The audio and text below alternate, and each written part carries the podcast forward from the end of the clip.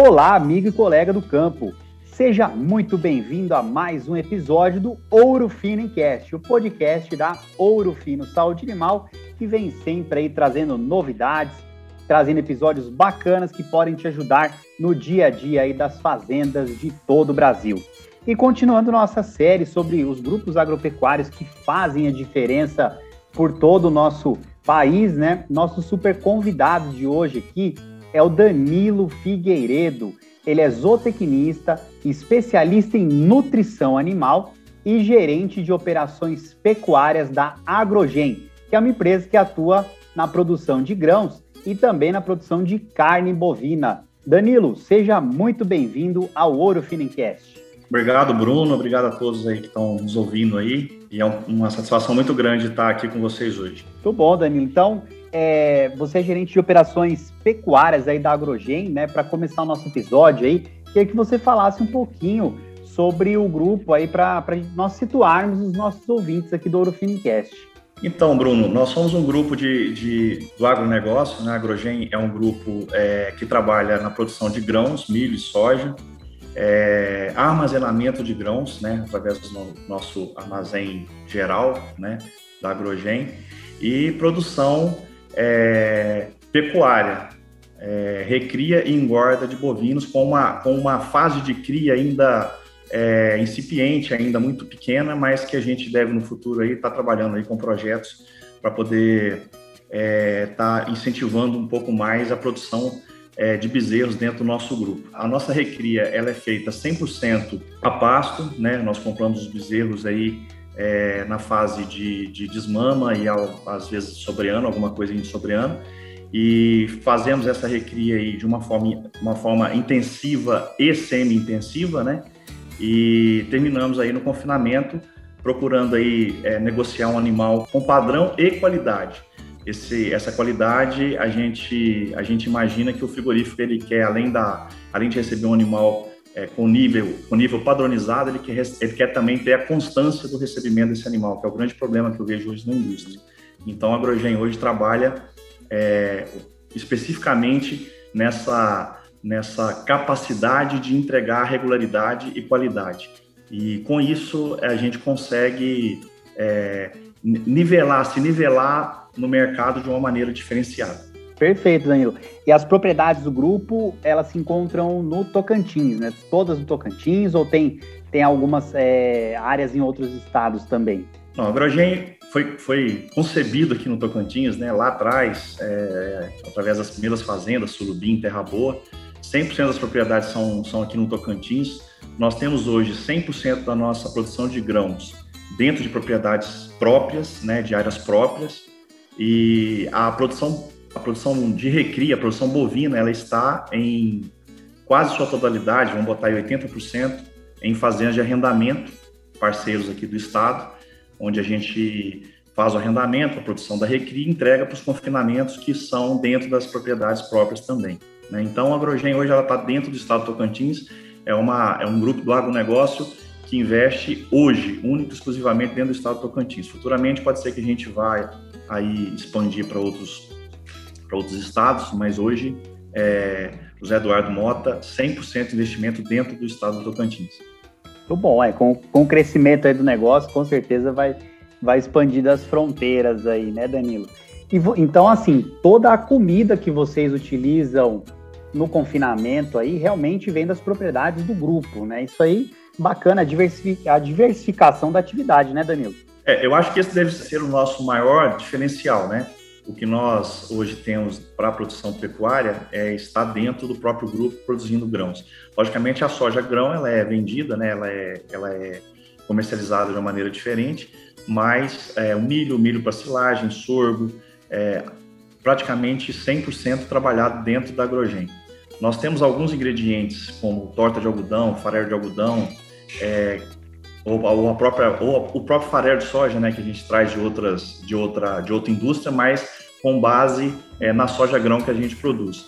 Então, a nossa dieta hoje, considerando que o milho representa em torno de 70% do que a, que a dieta é, tem, de, de, de tem de, de, insumo, o milho praticamente 100% produzido dentro da Agrogen. Né? Então, isso diferencia mais o volumoso que tem que ser também dessa forma, né? Então, isso diferencia bastante a nossa, a nossa base financeira, as nossas, as, as, as nossas planilhas de custo. Muito bom, né? E assim, para os nossos ouvintes, né, é, é, muito interessante esse sistema aí de produção. E você podia contar para a gente um pouquinho como que é esse ponto de decisão? Assim, por exemplo, poxa, eu tenho aqui no meu grupo, na minha propriedade, tenho áreas agricultáveis, né? E como que vocês fazem esse manejo no sentido de, de ter aquela conta, assim, não, realmente compensa mais eu, eu produzir a comida para os meus animais, compensa mais eu produzir e vender, né, esse, esse produto da agricultura aqui, ou comprar essa comida de fora, porque a conta tem que ser bem justa, né, para a gente conseguir calcular o retorno sobre esse investimento, né? Com certeza. É, na verdade, nós trabalhamos, é, nós, temos um sistema de governança bem definido, né? É, nós temos o financeiro, é, nós temos a, as controladorias internas e, e, e, nós modelamos o nosso negócio é, operacional. Essa, esse, esse modelo, essa modelagem do nosso negócio é que vai dizer o que é bom e o que não é bom, porque tudo está relacionado com o financeiro. Por exemplo, vou dar um exemplo é, que, é, que, é, muito clássico. É, o milho a R$ 28,00 sendo vendido há um ano e meio, dois anos atrás, era melhor eu produzir na fazenda era melhor eu comprar no mercado? Então eu tinha essa decisão tomada em cima da, das minhas modelagens financeiras é, sobre, sobre esse, esse quesito específico. Hoje, com milho a 70, 80, 90 reais e sabe lá onde vai chegar esses valores, é, nós temos a, a, a, nítida percepção de que produzir esse milho dentro da, da propriedade vai ser melhor porque meu custo vai ser muito menor do que está sendo, tá sendo trabalhado no mercado. E tem outros, outros, outros momentos também, é, como por exemplo, vale a pena eu transformar milho em carne ou vale a pena eu vender o milho e ganhar mais por hectare é, de, de lavoura? Então, tudo isso a gente traz para a mesa no sentido de, de definir a nossa, a nossa estratégia, que é uma estratégia não só da operação, plantio e engorda, mas também a estratégia é, financeira do grupo. Perfeito, Danilo. E, assim, você também mencionou a questão, a gente falou um pouquinho da recri da engorda, né, da estratégia, e você mencionou aí o, o investimento na cria também por parte do, do grupo. Seria essa aí mais uma estratégia para entrar na, nessa engrenagem aí? Porque né, nós estamos num momento hoje em que o bezerro é extremamente valorizado, né? Aliás, a pecuária está enfrentando patamares aí, tanto do, da arroba quanto do bezerro, que a gente nunca viu na história, né? Então, assim, essa estratégia do investimento na cria é, faz parte de, de toda essa governança que você mencionou? Faz parte, Bruno. É, logicamente que, que tudo exige a modelagem e, e, e nós é, viemos fazendo essas modelagens ao longo dos anos que nós estamos aí no mercado e nós entendemos que a cria seria um dos nossos últimos é, processos produtivos a serem implantados. É interessante, a cria é muito interessante. Eu, eu até falei na nossa na nossa live, né, outro dia, uhum. que eu tinha 25% dos animais de compra que eram de, de baixa, de média baixa qualidade. Ou seja, eu produzia esses animais dentro da minha propriedade, eu vou com certeza ter animais de alta qualidade, mesmo porque nós trabalhamos com genética e a genética que eu busco é exatamente essa, aquela genética que me dá benefício dentro do confinamento, que me dá carcaça, me dá cobertura de gordura, me dá arqueamento, me dá me dá a prateleira mesmo para que eu consiga colocar carne no animal. É, então, a cria tem que ter esse viés, né? O viés de trabalhar um animal melhorado, um animal que diminua o índice de refúgio, vamos dizer assim, ou de animais de baixa qualidade. É, é interessante a cria hoje? Eu acho que é sempre interessante. Eu sempre fui a favor de todas as categorias dentro da produção pecuária. Às vezes eu ouvia as pessoas falar: ah, não, cria não é legal, recriar e engordar é melhor, ou só engordar é melhor, recriar não é bom é, eu nunca fui a favor disso. Eu acho que a cadeia ela é um elo. Ela é formada de elos. E esse elo, se você tirar a cria desse elo, você não tem o seu produto final, que é o boi gordo. Isso é uhum. lógico, evidente.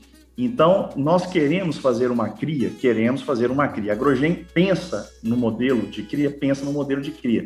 É, porém, a gente entende que isso exige muita área. O nosso modelo de negócio, ele é, hoje, o nosso, o nosso é, a, o nosso volume de gado, por exemplo, de abate, em torno de 60 mil cabeças, isso exige aproximadamente é, 150 a 180 mil vacas para fornecer bezerro com um abate de 60 mil cabeças.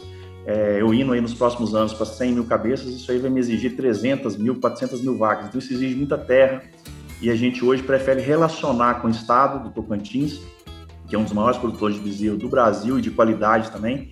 A gente prefere relacionar com os produtores. Nós temos um projeto do Sebrae andando para fazer melhoramento genético nas fazendas de gado de cria comercial.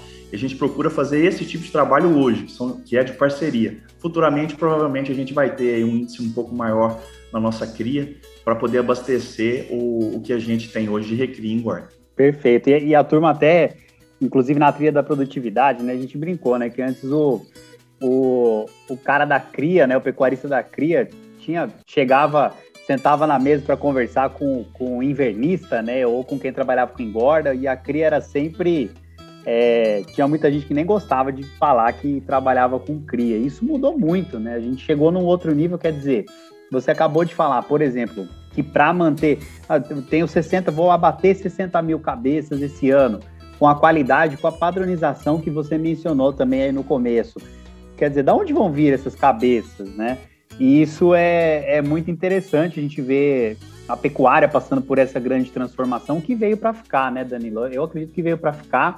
E assim, o que, que você mais vê de desafio, né, já falando nesse nessa, nessa etapa aí que vocês estão no negócio, por exemplo, desse investimento na CRIA, assim, o que, que a gente encontra de maior dificuldade que você consegue falar para gente?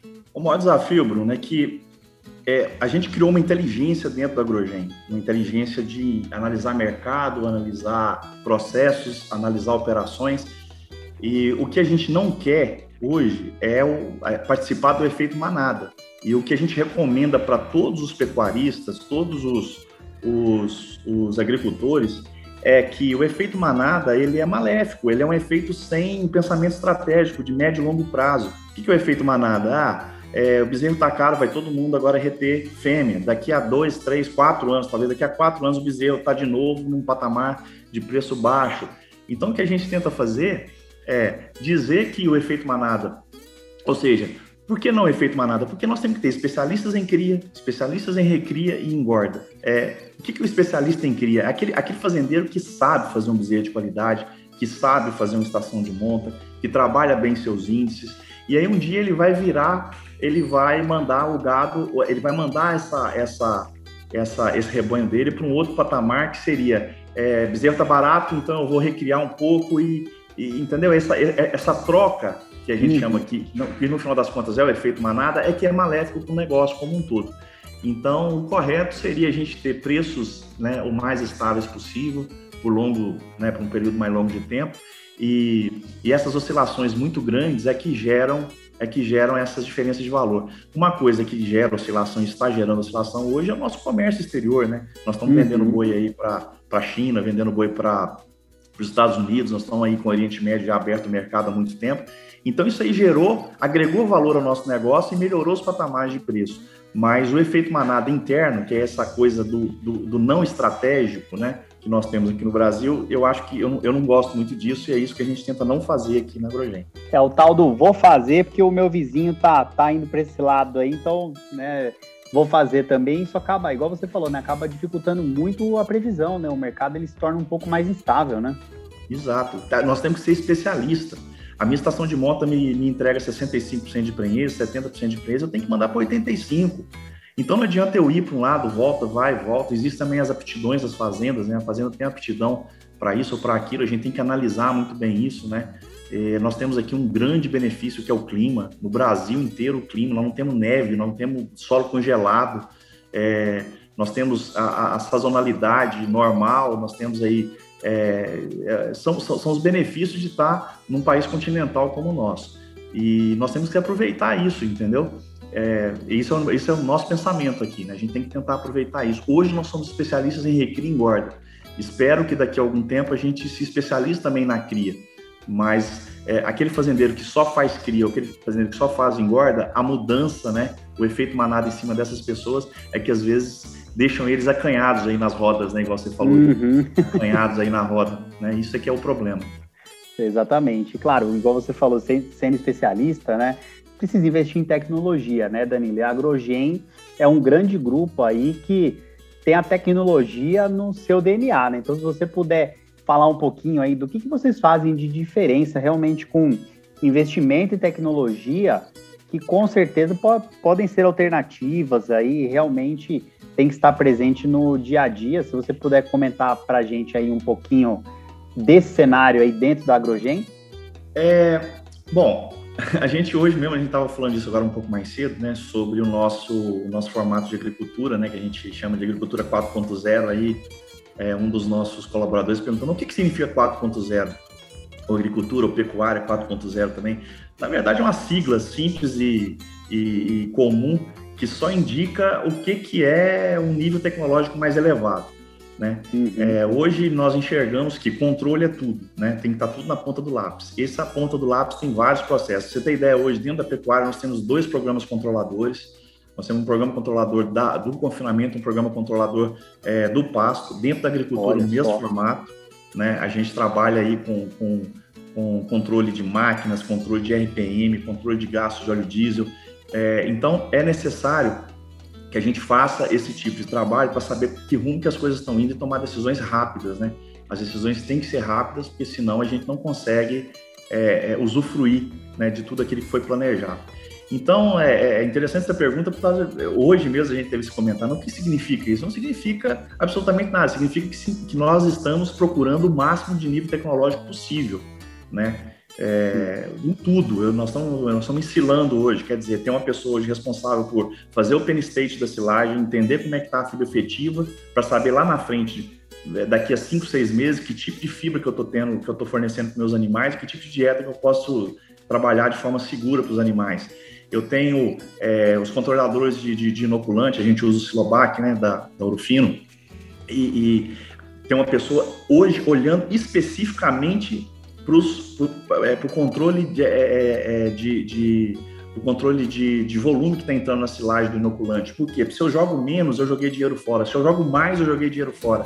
Uhum. Então, é, se, eu, se eu não tiver esses controles, não adianta eu investir em tecnologia. Para que, que eu vou investir em tecnologia? Se eu não tiver coxo, não adianta colocar o melhor sal mineral que tem no mercado, não adianta colocar o melhor, o melhor é, aditivo, né? Então, esse é o pensamento que a gente tem com relação à tecnologia. Tecnologia e gente tem que andar um do lado do outro. Não existe nenhuma ferramenta tecnológica que é executada sem gente. Ainda não tem aquele robô que vai lá e faz as coisas. Então a gente procura trazer essas duas coisas aí, uma do lado da outra, e fazer o máximo possível de, de e fazer o máximo possível de controles e aferições, né, para saber se aquela tecnologia está respondendo ou não e fazer cada vez mais a tecnologia acontecer, né? Isso é Muito importante. É. é isso aí. E é bacana comentar sobre isso, porque igual você mencionou aí, né? São, é geração de dados e saber interpretar esses dados, né? Então, por exemplo, ah, tô fazendo minha silagem aqui, tô colocando inoculante, tá indo bem ou não tá? Quer dizer, se não tiver informação, se a gente não tiver esse tipo de controle para analisar, a gente não consegue colher nenhum tipo de resultado, a gente não consegue saber para onde a gente está indo, né? Com certeza, com certeza. É, é mais ou menos isso a gente, é, é, as decisões que a gente, que a gente tomou, que a gente toma hoje, elas são decisões pautadas a, a, aos históricos, né? É necessário que tenha, que tenha sempre histórico para a gente entender. Ah, eu tô, eu tô utilizando é, produto X e por que, que eu estou utilizando? Ah, porque eu vi na televisão que é legal. Não, não tem nada disso. A gente sempre começa dali tentando aferir, tentando entender, tentando né, trazer para o nosso para o nosso conhecimento o que, que aquilo está me retornando, né, é, em cima do valor investido, e, e daí a gente tomar as decisões, os caminhos que vão andar aí daí para frente. Então é, é, é, muito importante a gente estar tá com as pessoas envolvidas naquilo que está acontecendo, né, e, e, de uma forma de uma forma sempre proativa. Uhum. E, e é engraçado, né, que vale a pena também a gente comentar. Bom, você mencionou também pô, a gente tem programa de controle, de gestão, a gente tem pessoas, técnicos especializados, né? Sempre os especialistas aí envolvidos. E tem muita gente que olha e fala assim, poxa, mas isso aí é porque a Agrogen é um grande grupo, né? Tem, tem que investir muito dinheiro e etc. Mas todo esse tipo de, de controle, todo esse tipo de investimento em tecnologia, ele se aplica também ao pequeno e ao médio produtor também, né, Danila? É questão de, de fazer o esboço, de é, botar na ponta do lápis, né, coletar essas informações e pôr para executar, né? Com certeza, com certeza. É, é isso aí é, é fundamental, né? É, e, e, e, o principal disso tudo aí, Bruno, né, chama-se histórico, né? Se você não tem histórico, você não sabe onde você passou, né? É, olhar no retrovisor é importante, né? Olhar para frente é sempre o espaço mais amplo, né? Você, consegue enxergar mais longe olhando para frente. Mas olhar no retrovisor é fundamental para gente, a gente é, realmente tomar as decisões corretas, né? E entender que aquilo ali é um, é um, é um nada é por acaso, né? É isso aí, nada é sorte. A gente brinca muito aqui, né? Dei sorte, entendeu? Choveu. Não, tem uma janela, tem toda uma previsão de chuva, previsão climática que vem, e uma coisa ou outra acontece, a lagarta lá, será que vai dar lagarta? Assim, gente, vai dar lagarta, é normal, é monocultura. Se todo ano dá, né? Por que, que nesse ano se tem que ficar perguntando se vai, vai dar? dar? É, então assim, a gente tenta sair um pouco desse, dessa coisa assim do, do, do místico, né? Entendeu? E, e, e, e trazer a coisa para realmente para a realidade. Então, quer dizer, é, é, se o ano for bom de chuva, vai ser desse jeito, se não for bom de chuva, vai ser desse jeito. É assim que tem que andar, né? com ações específicas e, e, e com ações é, é, de, de, apontamento realmente com a decisão estratégica. Perfeito, Dani. Aqui no, no Ouro Finincast a gente brinca aqui que conhecimento não ocupa espaço, né? Na verdade não brinca, porque realmente é, é uma grande verdade. O nosso ouvinte aqui do Ouro Finincast está acostumado, né? E tem aquele ditado que diz que sorte não existe, né, Danilo? Sorte, na verdade, é quando você tem conhecimento e aproveita uma oportunidade que está passando, né? Então é a união desses dois fatores. E nesse sentido, e também nessa máxima de que conhecimento não ocupa espaço, eu queria te pedir se você teria alguma dica valiosa para falar para os nossos ouvintes nesse sentido de, de, toda essa gestão que você mencionou para a gente, de todo esse controle e de toda essa essa grande operação que realmente ela tem que ser rentável, senão não, não teria porquê né, a gente continuar nesse negócio. Você poderia passar essa dica aí para os nossos ouvintes, ou contar alguma passagem, ou é, dar alguma dica de material, de, de lugar para buscar informação, porque isso é, acho que valoriza bastante e dá um espaço muito bacana para quem está nos ouvindo aí. É, acho que a dica principal chama planejamento, né? É, o, o, o, planejamento ele vai te trazer para uma, uma, um caminho. É, eu acho que é por aí a, a, a história. O planejamento vai trazer você para um caminho. A Agrogem é grande, por isso que ela ganha mais dinheiro. Não, não é isso. Se você não tiver planejamento, a gente não vai ganhar mais do que ninguém. Muito pelo contrário, você vai perder mais, porque os ralos são maiores. Quanto maior a empresa, quanto maior for a propriedade, maiores vão ser os ralos. Então a gente precisa tampar esses ralos aí com eficiência e com planejamento, né? Então aumenta o tamanho que... do tombo, né, Danilo? Quanto maior a, a, operação, maior Exato. o tombo também, né? Aumenta muito mais o tamanho do tombo. Então a gente eh, a gente sempre discute isso, né? Grandes projetos que foram iniciados no passado aí e que não que não conseguiram ser, ser é, é, efetivados né, ao longo do tempo, outros projetos que são já efetivados há muito tempo, que a gente conhece também, que isso aí a gente tem que tirar o chapéu para essas pessoas. O que, que é? Qual, é? qual, é a diferença? O que, que um faz que o outro não faz? É isso aí que tem que estar tá dentro da, da, da, do métier da, da conversa. Não é que fulano é mais rico que ciclano, então por isso que ele consegue fazer. É o que, que ele faz de diferente. Eu vou dar, você falou sobre, sobre case, né? Vamos falar assim. Eu vou falar uma coisa que aconteceu comigo há 2013. Eu, eu passei um tempo nos Estados Unidos olhando as plantas de confinamento e andando pelas plantas de confinamento e tentando entender um pouco do que, do que acontecia ali, né? E eu tinha algumas, algumas pessoas comigo, alguns produtores também que estavam nessa, nessa rodada, e o pessoal se preocupava com o quê? Ah, o que está dando a dieta? Está dando ureia? Está dando algodão? Meu Deus do céu, os Estados Unidos não tem nada a ver com o Brasil em termos de dieta. Uhum. Aqui no Brasil a gente dá bolacha para boi comer, onde tem uma indústria perto, entendeu? Exatamente. É, isso, tem, isso tem a ver com o quê? Com o local onde você está inserido. Agora, Bruno, e o processo? Como é que os caras fazem o processo? Como que é o processo? Desde 6 horas da manhã, quando todo mundo começa a pegar o serviço, e vai até 6 horas da tarde, quando está todo mundo deixando o serviço. Como é que acontece isso? Como é que é o processo é, das pessoas envolvidas em leitura de coxo? Como é que é o processo das pessoas envolvidas em cura, em sanidade, esse, hum. isso aí é que é o grande diferencial. Quando, quando, você olha o processo americano em comparação com o processo brasileiro, você vai ver uma série de diferenças que não está relacionado com que com dinheiro, com que o cara é, é, com que o cara ganha com dinheiro ou com o nível de investimento que ele tem. Está relacionado com o processo que ele usa, ele planeja. É, você chega perto de um funcionário, é, um vaqueiro que seja, nos Estados Unidos e pergunta para ele é, o que, que você está fazendo? Ele tira um protocolo do bolso e te mostra. Às seis da manhã eu faço isso, às nove eu faço aquilo, às 14 eu faço aquilo, às 15 eu faço aquilo e depois às seis horas eu deixo o serviço. Eu deixo para outro turno com alguma outra coisa. Ele tem um protocolo no bolso. Uhum. Aqui, aqui o que falta para a gente aqui? Falta exatamente isso, falta o processo. Você chega para o peão na fazenda e aí, fala assim, ah, hoje eu acordei 5 horas, mas amanhã eu vou acordar às 7, porque, ou seja, não tem um, um desenvolvimento protocolar, uma coisa que que vira rotina, porque é aquela coisa do japonês, né? O japonês tem essas coisas, né? A rotina é, uma, uhum. é, é fundamental porque as coisas funcionem e funcionem bem. É logicamente que a rotina é chata, mas a rotina faz com que as coisas funcionem bem.